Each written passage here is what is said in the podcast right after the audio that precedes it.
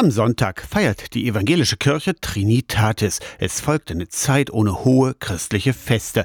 Nach Ostern und Pfingsten wird es erst mit Erntedank im Herbst wieder feierlicher und nach den stillen Tagen im November folgt dann ja auch bald Advent und Weihnachten. Die Sonntage tragen jetzt auch keine klangvollen Namen mehr, sondern werden einfach nur noch durchgezählt. Erster, zweiter, dritter bis maximal zum 24. Sonntag nach Trinitatis.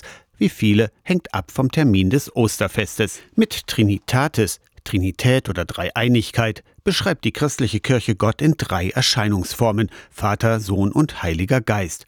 Klingt kompliziert, ist es aber eigentlich gar nicht, erklärt Pfarrerin Anne Bremer aus Aschersleben. So wie ich Anne bin und es gibt nur mich, aber ich bin eben Ehefrau, ich bin Mutter, ich bin Tochter. Ich bin trotzdem Anne, aber bin in meinen Erscheinungsform und auch in meinen Beziehungen in dieser Rolle immer ein bisschen anders. In Schermke bei Oschersleben ist auf dem Altar eine Trinitatis-Darstellung. Sogar Gott wird dargestellt, ganz entgegen der Tradition und dem biblischen Gebot, sagt Pfarrer Theo Spielmann aus Hattmersleben. Als der Schöpfer, der die Welt geschaffen hat, die Welt, in der wir leben und die wir im Moment nicht gerade gut behandeln. Er begegnet uns als der Sohn Jesus, der Menschen ermutigt hat, geheilt hat. Und ja, Heiliger Geist ist etwas, was man nicht sieht, ebenso wie man Wind nicht sehen kann.